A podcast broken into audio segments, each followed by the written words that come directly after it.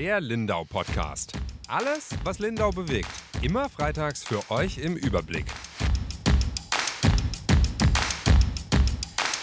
Herzlich willkommen zu einer neuen Folge unseres Lindau Podcasts. Mein Name ist Julia Baumann. Ich bin die Redaktionsleiterin der Lindauer Zeitung und heute mir zugeschaltet live meine Kollegin, die Yvonne Reuter aus Achberg. Hi Yvonne. Hallo, hallo. Und die Ronja Straub äh, von der Lindauer Insel. Hi Ronja. Hallo. ist wirklich wie so eine Live-Schalte mittlerweile, unser Podcast immer, gell? Im Dreieck, ja. Ja. Wir haben uns heute ähm, überlegt, dass wir unsere Zuhörerinnen und Zuhörer mal mit in unsere Welt als Journalistinnen nehmen. Und zwar kein ganz einfaches Thema, auch kein, äh, vielleicht auch kein ganz äh, schönes Thema, aber ein Thema, das zu unserem Arbeitsalltag einfach auch dazugehört. Und das ist, ähm, wie funktioniert es bei uns oder wie laufen die Mechanismen ab, wenn eine Katastrophe passiert? Es gibt auch im Lokalen kleinere und größere Katastrophen. Eine ist jetzt äh, letzte Woche passiert. Äh, da war ich im Urlaub und habe es gar nicht mitbekommen, erst am späten Abend, dass ihr zwei ganz schön viel zu tun habt.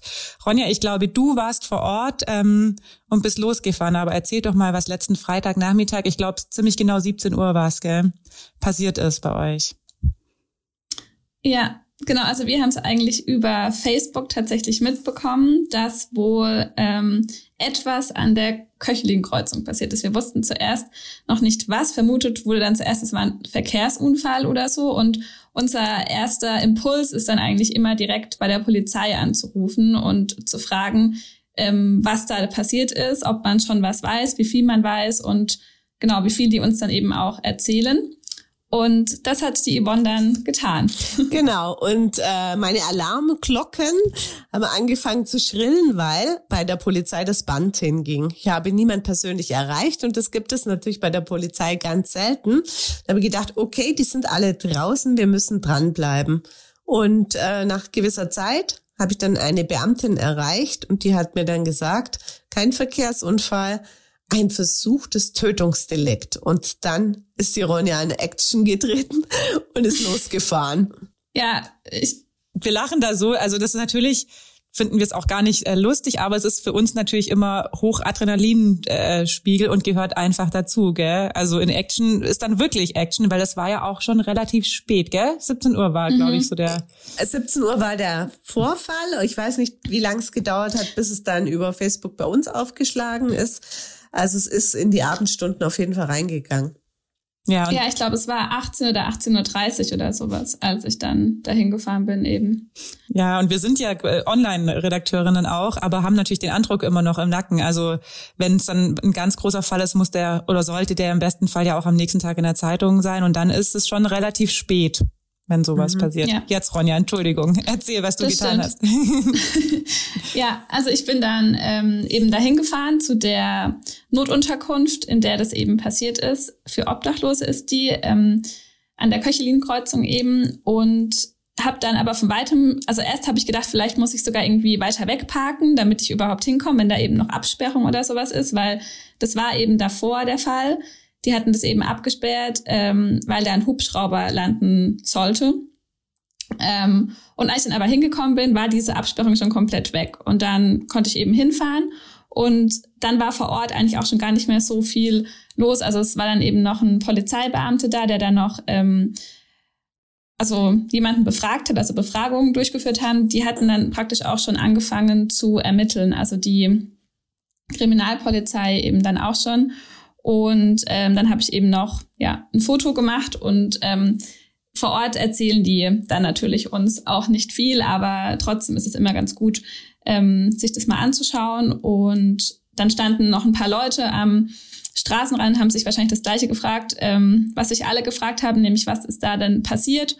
Und danach bin ich dann aber auch wieder gegangen und den Rest macht man dann tatsächlich auch vom Schreibtisch eigentlich aus und mhm. ähm, frag dann eben bei der Pressestelle nach, genau. Genau, ich habe dann irgendwann den Herr Jeschke, den neuen Polizeichef von Lindau, erreicht. Und der hat mir dann äh, die grundlegenden Fakten konnte er mir sagen, mehr dann aber auch nicht. Und die Fakten waren, dass eine 56-jährige Frau sehr schwer verletzt worden ist, lebensgefährlich, wie sich dann herausstellte. Und äh, dass die Polizei einen 24-Jährigen, der sich selber gestellt hatte, festgenommen hat. So, das war eigentlich unser Stand am Abend. Da kam dann auch nicht viel dazu, weil das Ganze wird dann übergeben und wenn das ein also die Polizei hat noch gesagt, sie ermittelt ähm, wegen äh, einem Tötungsdelikt oder versuchter Tötung und dann über, wird es ja auch alles an die Staatsanwaltschaft übergeben und dann darf die Polizei vor Ort einfach nicht mehr Auskunft geben. Das war jetzt unser Sachstand am Abend. Genau, und dann hattest du ja, glaube ich, äh, sogar Sonntagsdienst. Da hast du dann noch ein bisschen mehr herausgefunden. Da ging es dann drum, wie die Frau dann tatsächlich ins Krankenhaus transportiert wurde, oder? Ronja, du hast ja schon genau angerissen. Vorher sollte eigentlich ein Helikopter landen. Es ging, glaube ich, wegs dem Wetter nicht, oder? Da war zu windig ja, an dem Tag. Also der Herr Witzigmann hat so erzählt, dass eben die Feuer, das ist der Kommandant der Lindauer Feuerwehr und äh, die wurden gerufen zu diesem Einsatz und äh, haben gemeinsam mit der Polizei die Köchlingkreuzung abgesperrt, damit der Hubschrauber dort landen kann. Witterungsbedingt kam der aber gar nicht zum Einsatz. Und die Feuerwehr ist mit der Drehleiter dann hin und hat die Frau eben aus dem Obergeschoss dann geborgen und ähm, dem Rettungsdienst übergeben, der sie dann in ein Krankenhaus gebracht hat. Ich glaube, was jetzt vielleicht ganz wichtig ist in dem Zusammenhang, wir wissen seit Mittwochabend äh, kam die letzte Polizeimeldung, die Frau ist über den Berg. Also das war jetzt auch ähm, lange gar nicht klar. Ich habe dann am Montag übernommen. Also im Grunde waren wir dann ja irgendwie doch alle drei damit befasst, weil du hattest am Montag dann äh, frei, Yvonne. Und ja. dann habe ich am Montag gleich bei der Polizei angerufen. Ähm, und da hat es aber noch geheißen, äh, die Frau ist noch in einem sehr kritischen Zustand. Also das waren schon Tage, wo die, so höre ich zumindest raus, noch um ihr Leben gekämpft hat nach diesem Angriff. Und dann hieß es auch plötzlich, sie ähm, ermitteln nicht mehr wegen einem versuchten Totschlag, sondern wegen versuchten Mordes. Also das ist dann, hat dann auch eine ganz andere Tragweite, was dann später für die Gerichtsverhandlung natürlich dann relevant ist. Also da geht es dann drum, äh, wegen was wird dieser junge Mann, ist ja echt noch ein junger Mann mit 24, ähm, angeklagt werden. Genau. Und dann gab es noch eine Wendung, weil die Polizei sich dann wieder an uns gewandt hat. Das war gestern ähm, oder am Mittwochabend, oder? Mhm. Und das hast ja. du noch verbraten, Julia. Sie suchen einen Zeugen und zwar einen ganz speziellen. Genau, es muss wohl, also das hattet ihr ja, glaube ich, schon. Also irgendwann war klar, dieser junge Mann hat sich gestellt. Also der ist wohl zuerst äh, hat er versucht zu fliehen und dann hat er sich aber wohl überlegt, es ist vielleicht jetzt doch klüger, direkt zur Polizei zu gehen. Hat er vermutlich auch recht, es ist immer klüger, direkt zur Polizei zu gehen. Ähm, jetzt kam aber raus, dass ihn wohl jemand mitgenommen hat. Also jemand hat ihn quasi dann irgendwo eingesammelt auf dem Weg zwischen Köchlingkreuzung und Polizeidienststelle und ihn dann da auch hingefahren. Und diesen Mann oder Frau, also es war in der Polizeimeldung nur als Person umschrieben, ähm, sucht die Polizei jetzt eben. Also sollte dieser Mensch diesen Podcast hören, 083829100 melden, weil natürlich erhoffen sie sich, also klar, da gehen es sind jetzt die Ermittlungen im vollen Gange, sie versuchen sich jetzt da ein umfassendes Bild zu machen, ähm, um im Endeffekt dann ganz genau oder so genau wie möglich rausfinden zu können, was da passiert ist. Ja, ich habe das ja nur so im Nachhinein mitbekommen. Ich habe das, bei mir ist dann echt so, bei mir läuft dann immer voll der Film ab von allen äh, schlimmen Dingen, die ich als Redakteurin oder Journalistin schon machen musste. Und ich weiß nicht, wie es euch geht. Bei mir ist es so, ich weiß bei jedem einzelnen ähm, Tötungsdelikt oder Mordfall in Lindau, den ich, äh, womit ich zu tun hatte, noch genau, was ich an dem Zeitpunkt gemacht habe, als ich die Nachricht bekommen habe. Also so blöd sich das anhört, aber das werde ich nie vergessen. Ich weiß bei dem als die junge Frau in Weißensberg ermordet wurde damals. Das war ja auch ein ultra schlimmer Fall. Da war ich noch relativ neu in Lindau. Saß ich im Zug Richtung Ravensburg. Da hat es mir auch eine Frau, glaube ich, auf Facebook geschrieben als Privatnachricht, warum wir eigentlich nicht über ähm, das tote Mädchen in Weißensberg berichten, das sei doch Mord gewesen. Und ich habe gesagt, also damals hatte die Polizei das nicht rausgegeben, weil die den ähm, Tatverdächtigen schon auf der Spur waren und dem nicht wissen lassen wollten, dass sie es wissen, so quasi. Ähm, da saß ich im Zug nach Ravensburg und waren dann auch alle Hebel in Bewegung gesetzt. Es ist dann einfach so. Also da funktioniert man dann nur noch, oder? Weiß nicht, wie es ja. euch geht. Da läuft dann ein ja. Raster ab oder so ein Schema. Ja. Und ja. dann geht's um Geschwindigkeit, dann geht's darum, irgendwie die wichtigen Fragen zu stellen, noch rauszufinden, was man rausfinden muss. Und einmal war ich ähm, ganz allein, das weiß ich auch noch. Das äh, haben wir zum Glück nicht mehr, weil wir jetzt so gut besetzt sind, aber eine Zeit lang gab es einfach Tage bei der Lindauer Zeitung, wo man allein gearbeitet hat. Und das war damals, als diese junge Frau in ähm, Reutin ihre Oma erstochen hat und dann ihre versucht hat, auch ihre Mutter zu erstechen. Da warst du dann, glaub sogar bei der Gerichtsverhandlung am Ende, Yvonne, gell? Aber mhm das Mädchen war ja psychisch krank. Ja. Ähm, und das war genau gleich wie, da musste ich vorhin dran denken, als du es erzählt hast, ähm, wenn bei der Polizei niemand hingeht. Also wir haben ja einen mhm. kurzen Draht zu unserer Lindauer Polizei und wenn irgendwas ist, rufen wir schnell an und dann geben die uns zumindest einen Überblick ähm, und damit wir es einschätzen können. Es war genau gleich. Ich habe irgendwie, ist auch der Helikopter gelandet, dann hat in der Facebook-Gruppe jemand gefragt, warum eigentlich der Helikopter landet, da hinten beim Sagave, äh, bei der Gärtnerei war das. Ähm, und dann habe ich nur wollte eigentlich schon gar nicht mehr anrufen, hat gedacht, ah ja, wird schon irgendein äh, Krankentransport oder so, ist es ja oft, Herzinfarkt oder so, wird irgendwas sein, was eigentlich nicht relevant für uns ist äh, zum Berichten. Hatte dann so ein blödes Gefühl, es war auch irgendwie 16, 17 Uhr, hab bei der Polizei angerufen und es ging niemand ran und dann war irgendwie schon klar. Dann habe ich angerufen und angerufen und angerufen und irgendwann ging ein Polizist dran und ich habe gesagt, ah ja, ich habe gehört, da hinten beim Sagave ist der Hubschrauber gelandet und er hat gesagt, ich darf nichts sagen, ich muss sie in die Kripo verweisen. Und dann war natürlich... Dann ist klar. Dann war alles klar. Ich war mhm. gerade frisch mhm. aus da oder noch nicht lang dabei, ganz allein und da ist mir echt auch die Düse gegangen, weil mhm. man kann natürlich auch so viel kaputt machen und so viel falsch machen bei solchen Sachen. Ja. Man möchte ja auch nicht niemanden verletzen, man möchte die Angehörigen nicht verletzen. Man muss aber irgendwie hat man ja auch die Pflicht rauszufinden, was passiert ist. Die Leute fragen ja auch uns die ganze Zeit dann, was los ist. Mhm. Ich habe ein Foto gemacht und war dann ewig nicht sicher, ob wir dieses Foto veröffentlichen sollen, können, dürfen. Ähm, ja, war schwierig für mich. Und deswegen gut, dass ihr zu zweit wart, finde ich immer wichtig. Ja, ja. Finde ich auch. Ich war auch sehr froh, dass ja. ich nicht alleine war. Dann kann man sich einfach nochmal so kurz schließen und sich auch gegenseitig mhm. wieder ein bisschen erden, weil die Aufregung ist ja auch, und es ist ja auch so, dass wir nicht ähm, da kalt bleiben, wenn so Fälle passieren. Eben. Und das ist das, wenn die Emotionen im Spiel sind. Wir sind so in einer Doppelrolle. Einerseits wird immer schnelle Reaktion erwartet, natürlich durch Online noch befeuert, weil es schnell, schnell raus soll.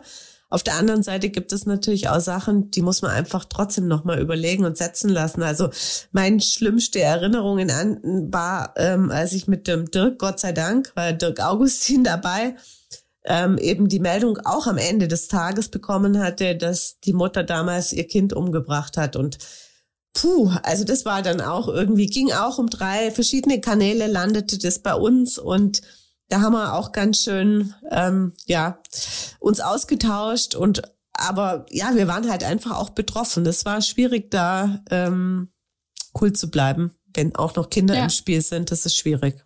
Das ist eine voll schlimme Geschichte gewesen. Da war ich, glaube ich, im Urlaub damals, gell, und habe es auch noch aus der mhm. Ferne mitbekommen. Aber das ist genau wie du sagst. Das ist natürlich man kriegt dann oft auch nur eine Erstmeldung mit oder manchmal sind es eben so wie in Weißensberg einfach auch ein Gerücht. Also wenn uns irgendjemand irgendwas schreibt, das heißt ja auch nicht immer, dass es stimmt.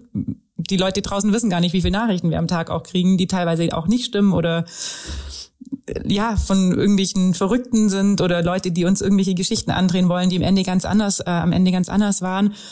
Aber man ist dann schon betroffen. Also ich fand es auch bei den Mädchen in Wildberg und natürlich bei dem Fall ähm, in Reutin war das ja auch, wo die Mama äh, ihre Tochter umgebracht hat und sich selbst töten wollte.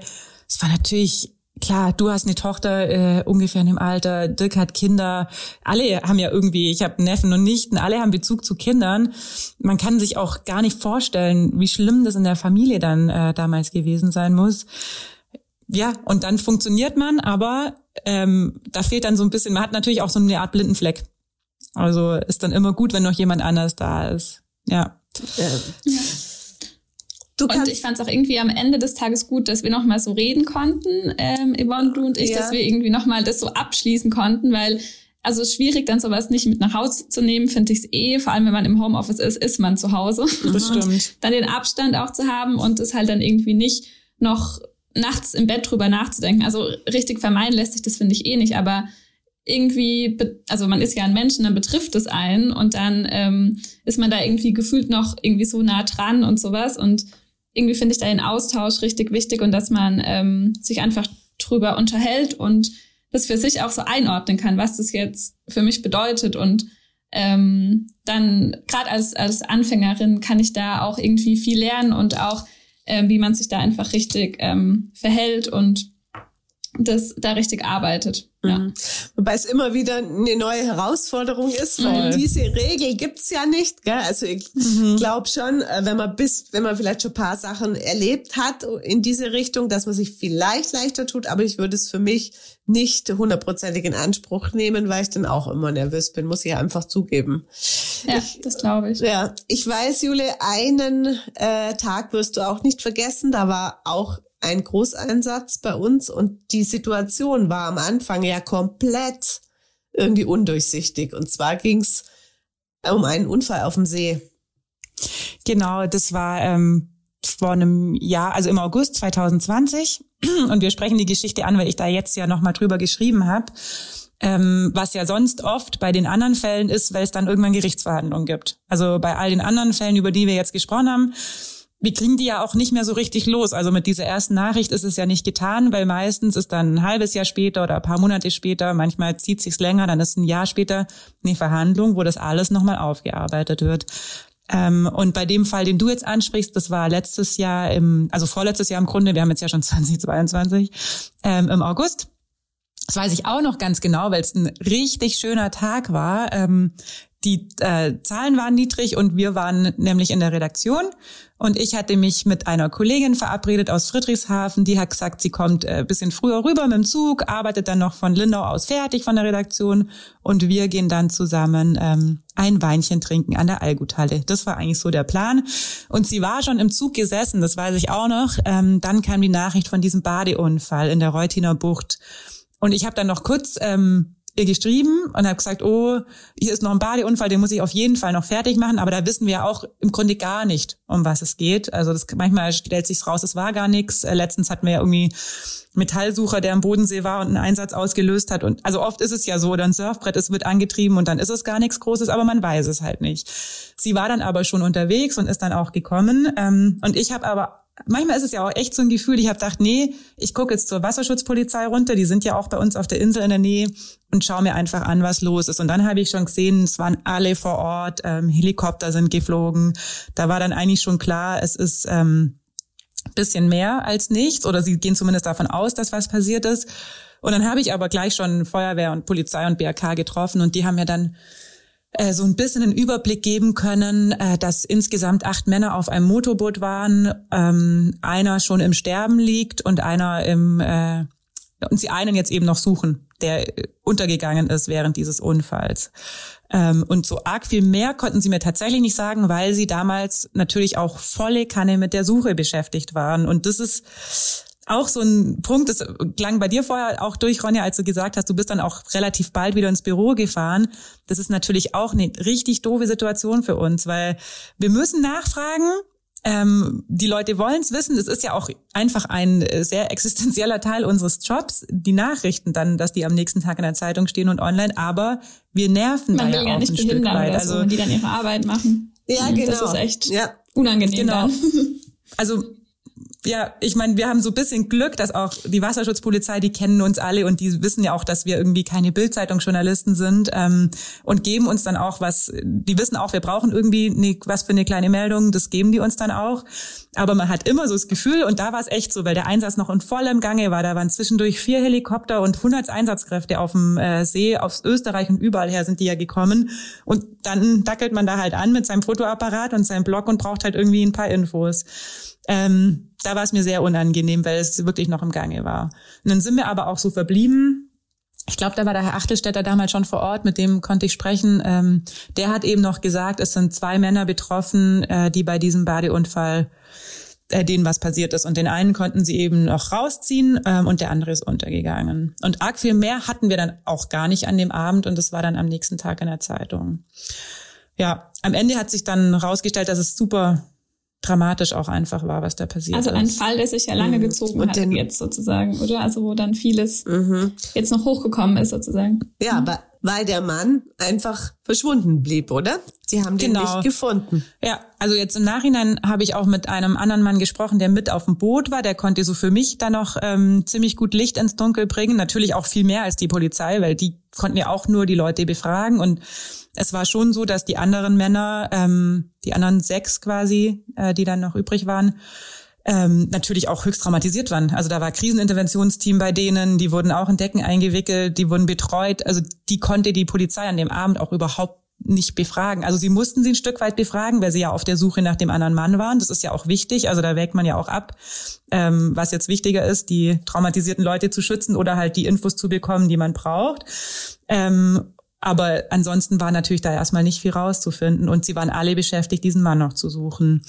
Ähm, genau, mittlerweile wissen wir da viel, viel mehr. Es muss wohl so gewesen sein, dass ähm, die Männer losgefahren sind zu acht. Das war ein äh, Stammtisch. Also die kannten sich, kennen sich alle so um die 30 Jahre lang schon. Der äh, Charlie Meyer, der mit auf dem Boot war, ist auch ein ganz netter. Der hat mir immer gesagt, sie waren so ein Wanderstammtisch. Also sie hatten gar kein festes Lokal, aber sie haben sich halt immer getroffen und sind dann mal da und da. Und oft war es dann auch so, die Lokale haben schon zugemacht. Also die gab es dann gar nicht mehr und den Stammtisch gab es aber noch. Dann sind sie halt wieder woanders hingegangen.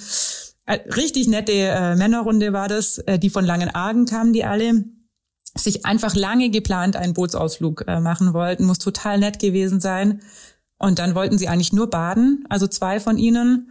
Und dann hat äh, wohl echt der erste Probleme bekommen. Der zweite wollte ihm helfen, der Herr Schnitzer, über den ich jetzt auch geschrieben habe, hat es nicht äh, aus irgendwelchen Gründen nicht geschafft. Der Bootsführer, der das Motorboot gelenkt hat, ist reingesprungen und es war dann innerhalb von Sekunden wohl so, dass alle drei wirklich Probleme hatten und äh, unterzugehen drohten.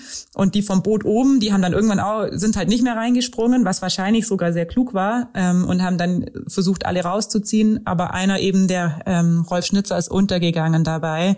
Und der wurde dann gesucht. Also ich weiß von Max Witzigmann, mit dem hatten wir, mit dem und Herr Achtelstädter hatten wir ja auch einen Podcast gemacht damals, 2020, Yvonne noch, gell? Ja. Mhm die sind denen auch gleich entgegengekommen. Also das wurde dann Notruf gewählt, äh, auch vom Herrn Meier. Und es kam noch ein Segellehrer, der gesehen hat, die haben Probleme und hat geholfen. Also da war dann echt viel los auf dem See auch direkt. Die Feuerwehr ist ihnen entgegengefahren mit dem Boot oder mit zwei Booten, glaub sogar, und haben dann den Bootsführer, der richtig Probleme hatte, ähm, dann auch mitgenommen, in Rettungswagen, Hubschrauber stand schon bereit, der Rest ist an die Stelle gefahren und haben gleich angefangen zu suchen, aber sie haben ihn nicht mehr gefunden. Ähm, und sie haben ihn dann wirklich nicht mehr gefunden sie haben ewig gesucht. Also es war auch zum ersten Mal, es war wochenlang, immer wieder haben wir natürlich jeden Tag nachgefragt, ob es irgendwas Neues gibt von diesem verschwundenen Mann. So manchmal wird's ja, wird man ja angespült, irgendwann sind dann die Tage vergangen und es war klar, die Wahrscheinlichkeit, dass er noch lebt, ist sehr, sehr klein. Ähm, aber das ist natürlich auch sowas. Wer spricht das dann aus? Gell? Also wir haben es nicht gemacht. Wir haben immer von Verschwundenem gesprochen, weil man weiß nie, äh, was passiert ist die Polizei hat natürlich uns dann unter der Hand irgendwann gesagt, sie gehen davon, also die Wahrscheinlichkeit ist jetzt sehr viel höher, dass er nicht mehr lebt, als dass er noch lebt. Haben dann irgendwann sogar mit Leichenspürhunden gesucht. Das war auch das allererste Mal, dass sie das gemacht haben in Lindau. Ähm, also die haben da echt, und wir haben es auch gemerkt, oder Yvonne beim Herr Achtelstädter, die haben da alles ja. äh, gegeben, wirklich, was sie noch in ihrer, was ihnen noch eingefallen ist, auch einfach, ja. wie man noch suchen könnte. Ja, weil es einfach auch wichtig ist für die Hinterbliebenen, glaube ich, um Gewissheit zu haben. Da haben die sich voll eingehängt, gell? weil dass sie den noch lebend finden, war klar. Das wird nicht passieren, aber man braucht doch die Gewissheit. Genau. Das hat der Herr Achtelstädter immer gesagt, dass das für ihn so ein ganz wichtiger Punkt mhm. war. Und da haben Sie doch deswegen auch was unternommen, um eben trotzdem Abschied nehmen zu können, oder? Genau, stimmt. Ähm, das war dann aber tatsächlich, nachdem sie, glaube ich, so die Suche abgeschlossen mhm. haben, also für sich, die Wasserschutzpolizei, haben sie dann der Witwe oder der Frau angeboten, jetzt ist sie ganz sicher eine Witwe, ähm, dass sie sie rausfahren äh, mit einem Boot. Sie durfte dann ihre Familie mitnehmen. Also es gab noch einen Sohn und noch äh, andere Verwandte, die mitgekommen sind. Und die haben dann, so hat sie es mir erzählt, weil mit der ähm, Hinterbliebenen habe ich auch gesprochen mittlerweile, eine sehr schöne Zeremonie abgehalten. Also ihr hat das total viel bedeutet. Die sagt auch bis heute, das war eigentlich ihr Abschied äh, von ihrem Mann, weil sie war sich sehr sicher, dass er da ähm, gestorben ist bei dem Unfall. Das waren, die kommen aus Langargen, also sind äh, Bodenseemenschen, die haben gesegelt, der hat den Motorbootsführerschein. Sie hat gesagt, den haben mehrere Leute untergehen sehen. Ähm, wo soll er, also zu mir hat sie es so gesagt, mhm. wo soll er denn, wo hätte er denn sein sollen? Mhm. Deswegen war das für sie, glaube ich, aber trotzdem auch wichtig, so eine Trauerfeier abzuhalten, dass man sich das auch so ein bisschen darüber einig ist, dass der jetzt wirklich äh, gestorben ist und dass sie Abschied nehmen kann. Nichtsdestotrotz hat sie dann sehr große Probleme bekommen, die ähm, sie psychisch schon belastet haben, weil es halt nicht so einfach ist. Also Menschen, von denen man keinen Leichnam hat, die gelten halt erstmal als verschollen und da gibt's verschiedene, gibt's ein Verschollenheitsgesetz und da gibt's verschiedene Fristen und verschiedene Regeln. Ähm, es gab ja auch schon Fälle, wo, also wenn jetzt Leute nicht auf See verschollen sind, aber wo Leute einfach verschwunden sind und die sind dann, haben das Land gewechselt, also die haben sich abgesetzt. Das, dafür gibt's einfach Regeln. Ähm, und normalerweise dauert es tatsächlich zehn Jahre, bis ähm, jemand, der verschollen ist, für tot erklärt werden kann. Es ist dann ein bisschen anders, wenn es ähm, eben so eine Gefahrenverschollenheit nennt man das, also wenn es einen Flugzeugabsturz gab oder eben ein Seeunglück, dann kann das nach einem Jahr schon passieren. Aber auch dieses Jahr ist lang. Also sie hat mir erzählt, sie hat natürlich keine Hinterbliebenenrente bekommen, denn sie war offiziell keine Hinterbliebene. Ihr Mann war privat versichert, das mussten sie weiterzahlen, weil offiziell war er nicht tot. Ähm, das hat sie finanziell ganz schön in die Bredouille gebracht, weil sie sehr viele Kosten weiterzahlen musste, aber sehr viele sehr viel Erstattung eben noch nicht bekommen hat. Also ja, und man muss sich auch mal diese Belastung vorstellen. Also das Finanzielle ist das eine, aber die psychische Belastung. Du bist voll im Trauerprozess ja. und kannst noch nicht mal trauern, weil dir geht's einfach an die Existenz. Du musst ja die trivialsten Dinge machen, die auch schon im normalen Trauerfall, sag ich mal, anstrengend sind. Aber bei sowas, wo jetzt ja auch noch einfach äh, so getan wird von Behördenseite, als würde der Mann noch leben und alles weiterläuft, das ist ja doppelt anstrengend. Die muss ja eine wahnsinnige Kraft da irgendwie verbraucht haben, um einfach diesen Ansprüchen gerecht zu werden. Und ich glaube, das hat ihr auch sehr viel Kraft geraubt, weil wie du sagst, sie, also ich habe das auch so geschrieben, aber sie hat mir das auch so gesagt, sie musste ständig was beweisen. Also jede Behörde wollte halt von ihrem Grunde den Totenschein, aber sie hatte halt keinen Totenschein, weil sie keinen Totenschein bekommen hat, weil ihr Mann offiziell noch als verschollen galt. Ähm, und das ist natürlich du trauerst um den Menschen und du musst irgendwie erstmal selber dir vor Augen führen, du hast keinen, keinen Leichnam und aber dir selber jeden Tag sagen, der ist tot, es gibt eigentlich keine andere Möglichkeit. Das ist schon anstrengend und das, ich habe auch noch mit einem Psychiater geredet, das ist auch psychisch gar nicht so einfach. Also auch wenn man sich 99,999 Prozent sicher ist, ähm, macht es was mit einem, dass man nicht weiß, zu 100 Prozent, dass er äh, gestorben ist. Mhm. Und dann kommt halt irgendeine Frau aus Berlin oder sonst woher von der Rentenversicherung ähm, und sagte, ja gut, wir haben jetzt hier keinen Totenschein, müssen Sie mir halt erstmal irgendwie nachweisen, dass Ihr Mann tot ist, sonst kriegen Sie keine Hinterbliebenenrente. Das, ich stelle es mir einfach nur schrecklich vor. Das stellen wir auch ganz schrecklich vor. Und ja. da muss man echt den Kopf schütteln. Klar, dann denkt man, kann man da nicht mal irgendwie in den individuellen Fall betrachten, aber wahrscheinlich können die das nicht. Die haben jeden Tag solche Sachen auf dem Schreibtisch und die wollen es halt abarbeiten. Aber, ja.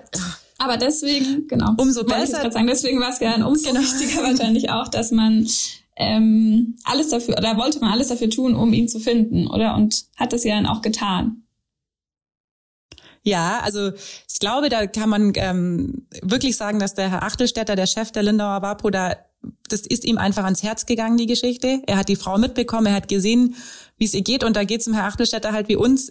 Das ist natürlich, gehört zu seinem Job, aber er hat extrem mitgefühlt mit ihr und hat ihr auch gesagt, er wird alles in seiner Macht stehen, sie tun, äh, um ihn noch zu finden. Und dann sind echt so ein paar verrückte Zufälle aufeinander getroffen, ähm, dass der Herr Achtelstädter einen Mann kennt, bei dem die immer Schulungen haben. Das ist ein Münchner und der schult die in so Sonargeräten. Das ist, sind diese Geräte mit Kameras, mit denen die unter Wasser suchen können, ähm, weil Tauchen gar nicht so einfach ist im Bodensee. Also der ist ja auch teilweise richtig tief. Die Taucher brauchen dann immer wieder eine Stunde oder zwei Pause, wenn die irgendwie 20 Minuten unten sind. Ähm, und dieser Mann hat aber super Geräte und der Herr Achtelstädter hatte den, bei dem eh eine Schulung und sie hatten einen neuen Roboter, den sie eh quasi üben mussten, die Wasserschutzpolizei. Und dann hat der, haben die das irgendwie ausgekabbelt, dass der Mann aus München ähm, diese Übung genau an der Stelle macht, wo der Rolf Schnitzer gestorben ist. Und dann kam noch was dazu, dass nämlich dieser Mann aus München ähm, neuen äh, quasi Partner hatte, mit dem er zusammengearbeitet hat, oder die haben das angefangen, gerade so ein bisschen auszuprobieren. Und zwar war das ähm, ein Leiter von der Rettungshundestaffel äh, vor Alpenland. Und die hatten, das haben sie mir erzählt, mit denen habe ich auch ewig geredet, zwei Wochen vorher haben die einen ähm, Mann gefunden, der bei einem Regatta-Unfall war das, glaube ich, also bei einem Bootsunfall auf dem Ammersee also untergegangen ist, ähm, aber ganz aktuell quasi und da sind sie mit diesen Man-Trailer-Hunden, also die eigentlich dafür ausgebildet sind, lebende Menschen zu finden und dem Sonargerät aufs Wasser und die Hunde haben den tatsächlich erschnuppert und den haben die relativ schnell gefunden. Und in Lindau waren sie ja schon mit Leichenspürhunden auf dem Wasser, die quasi nach äh, Verwesungsgeruch suchen. Also so ist es, kann man glaube auch nicht anders ausdrücken. Und es gibt aber eben Man-Trailer, die auch nach vermissten Kindern und zu suchen. Ähm, die brauchen eine Geruchsprobe und dann finden die quasi den individuellen Menschen. Und die haben das am Ammersee probiert und es hat auch funktioniert. Jetzt ist aber das Problem, dass eigentlich ein Mensch nur 24 Stunden nach seinem Tod noch ähm, nach sich selber riecht quasi. Ab dann setzt schon irgendwann der Verwesungsprozess ein. Ähm, und sie haben aber das einfach nur es war einfach ein Experiment für sie. Also sie haben gesagt, wir machen da jetzt eh eine große Übung am Bodensee, müssen eh den neuen Roboter testen. Äh, wir wollen eh zusammenarbeiten mit den Hunden. Jetzt nehmen wir einfach alle mit an Bodensee ähm, und probieren da alles, was wir quasi zur Verfügung haben an Mitteln, mit denen wir jemanden finden können. Haben dann noch eine Geruchsprobe von dem äh, Verschwundenen bekommen. Das war auch ein Riesenzufall. Die Frau Schnitz hat mir erzählt, sie hat natürlich noch die Sachen von ihrem Mann gehabt teilweise. Also so Anzüge und sowas hebt man dann ja irgendwie doch auf. Ähm, auch vielleicht mal für den Sohn, aber es hatte sie natürlich alles gereinigt oder gewaschen. Also nach einem Jahr hat er aber noch Hausschuhe in der Box. Und daran haben die Hunde geschnuppert. Ähm, und dann war das noch ein relativ aufwendiges Verfahren über Kreuzpeilung und so und haben den aber tatsächlich gefunden. Und er wurde jetzt ähm, ziemlich auf den Tag genau ein Jahr nach seinem Verschwinden geborgen. Und ich habe mit der Frau gesprochen und es ist ähm, war für mich am eindrücklichsten eigentlich. Es war ein anderer Mensch. Also Ihr hat es sehr viel bedeutet, dass man ihn gefunden hat, obwohl sie sich sicher war, dass er tot ist. Ähm, ich glaube ganz persönlich, dass ihr auch sehr viel bedeutet hat, dass es Leute gab, die sich um sich, sie und ihren Fall gekümmert haben. Also dass Menschen da waren, denen das was bedeutet hat, dass der nicht da ist, die ihr helfen wollten, die sie unterstützen wollten. Und klar, dass sie es natürlich dann auch geschafft haben, ähm, ist irgendwie dann auch wenn sich's blöd anhört, ein schönes Ende für die Geschichte gewesen. Also ihr geht's sehr, sehr viel besser und die haben ihr wirklich geholfen. So ein bisschen mhm. das Glück im ja. Unglück, auch wenn es eigentlich natürlich für sie ähm, alles sehr schlimm war, sozusagen, aber dann dadurch eben noch ja. irgendwie gut ausgegangen, ja. Ja, die ja. Gewissheit und wie du gesagt hast, das Gefühl, das sind Menschen, die kümmert's, gell? Ich, mhm. Sie hat ja wahrscheinlich in dem, mit den Behörden und dem ganzen Papierkrieg, den sie noch hatte, ja das Gegenteilige immer erfahren. Und jetzt sind da Menschen, die hören ja einfach zu und die können das nachempfinden, wie schlimm das ist, dass der jetzt einfach noch nicht geborgen ist. Und was für das für ein Glück ist. Ich meine, es liegen ja immer 100, also, oder wie viele Leichen haben wir noch im Boden sie liegen? Um die 100, das immer, schwankt um immer zwischen 100. 99 und 102 oder irgendwie so, ja. Die Chance ist ja wirklich minimal. Und dass da alles zusammengekommen ist, wow. Ja, und sie können sich auch noch nicht so ganz erklären. Also es ist schon auch so ein kleines äh, Wunder, weil natürlich sagt auch der Herr Einfeld, das ist der Mann von der Rettungshundestaffel, es ist so, nach einem Jahr ist eigentlich der Individualgeruch weg. Aber die Hunde waren es am Ende, die es erschnuppert haben. Also die haben sehr exakt diesen Punkt gefunden, der natürlich vorgesteckt war von den äh, Sonaren und man wusste ja ungefähr wo, aber nichtsdestotrotz, also das war sehr, sehr exakt, haben die den Punkt gefunden. Unglaublich. Also die Hunde sind ja auch die Helden der Geschichte, oder? Total. Und die werden ja. das jetzt auch weiter erforschen. Also vielleicht haben die eine ganz neue Methode entdeckt. Ja. Aber ich finde es auch krass, dass Fall. vorher ja Hunde mhm. eigentlich entweder auf Leichen oder halt auf lebende Vermisste sozusagen ähm, ausgebildet, mhm. spezialisiert waren und das jetzt praktisch vielleicht dann längerfristig ja auch beides kombinieren kann oder so. Also, dass es vorher noch gar nicht das Thema vielleicht auch war oder so. Mhm. Voll, mhm. weil es auch noch niemand probiert hat, gell? Das ist ja immer so. Es muss probiert erst irgendwie werden. Was Außergewöhnliches passieren, damit man was Außergewöhnliches probiert und dann kommt man mhm. auf neue Wege. Ja. Mhm. Das ist doch ein ja, schönes Schlusswort. vielleicht sogar schon. Ja, zu dieser schrecklichen Folge so ein bisschen, ja. aber es ist halt auch einfach so, es passieren schlimme Sachen und wir sind damit befasst und unsere Leser kriegen es ja auch mit und ja, es, ich finde es immer, glaub, ganz spannend, wie wir da auch so arbeiten und ähm, wie das immer abläuft. Und bei der nächsten Katastrophe wird es wieder alles anders sein, bin ich mir sicher. Und wir werden wieder überfordert sein und wieder froh sein, dass wir einander haben und uns mhm. austauschen können. Ja. In diesem ja. Sinne Gut. hören wir uns nächste Woche wieder. Vielen Dank fürs Zuhören. Tschüss. Tschüss.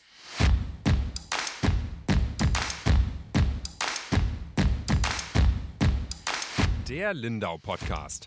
Alles, was Lindau bewegt. Immer freitags für euch im Überblick. Auf schwäbische.de findet ihr mehr als diesen Podcast. Das Digitalabo gibt es schon für 9,90 Euro im Monat. Als Hörerin oder Hörer dieses Podcasts bekommt ihr den ersten Monat sogar kostenlos.